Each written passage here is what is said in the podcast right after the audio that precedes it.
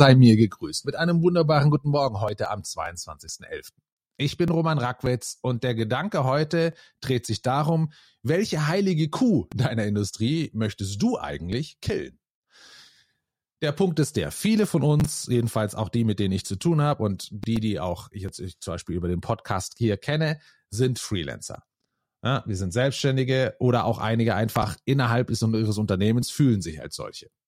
So, das Spannende als ein Selbstständiger ist natürlich auch, dass du versuchst, dich zu positionieren. Also du glaubst, du hast ein Point of View, deine ein, also etwas Einzigartiges, eine gewisse Sichtweise. Einzigartig klingt, muss gar nicht sein, aber halt, du hast eine Sichtweise auf die Dinge, wo du sagst, okay, hier habe ich eine Expertise, hier habe ich mir mehr Gedanken gemacht, hier habe ich einen Mehrwert ähm, und den möchte man bringen.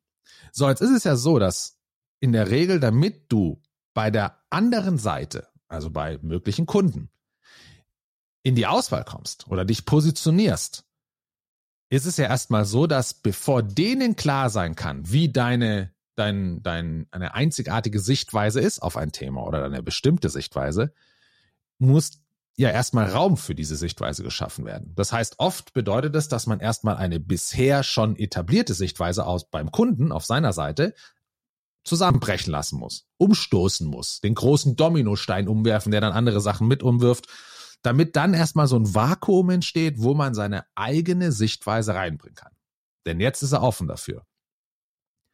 Und das ist auch etwas, was ich immer wieder lerne und merke, ist, dass wenn du dein eigenes Unternehmen hast, selbstständig bist, bist du in dem Bereich, immer der Überlegung, für welche einzigartige Position stehst du eigentlich?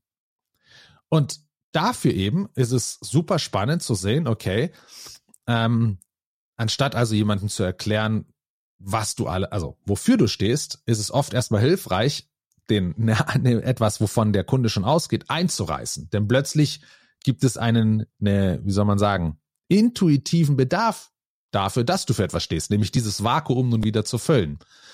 Und dann überlegt, dann natürlich kommt's, okay, wenn man das mal weiß, dann, okay, welche Argumente machst du eigentlich? Ja, wie kannst du das begründen?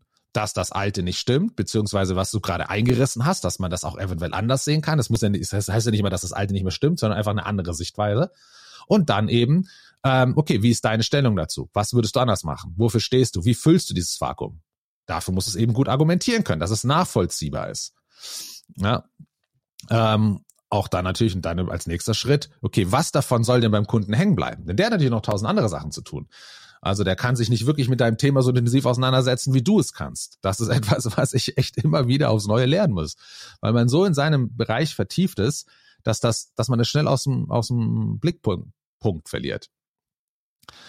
Und das ist also für mich auch immer wieder eine Frage, wenn ich, ich stelle mir die häufig. Natürlich hat man, ich mache das jetzt seit 15 Jahren, weiß man ziemlich gut oder glaubt es zu wissen, ist vielleicht auch gefährlich, ähm, wofür man steht was ist das Neue und was muss dafür erstmal im Kopf des, des Gegenüber umgestoßen werden. Aber es ist auch immer wieder spannend, sich fast jeden Tag darüber Gedanken zu machen, denn man wird besser in der Formulierung. Jedes, jede neue Erfahrung, die man mit einem anderen Kunden hat, hilft einem wiederum dann beim nächsten Kunden vielleicht diese Formulierung zu schärfen, auch die Begründung besser zu machen.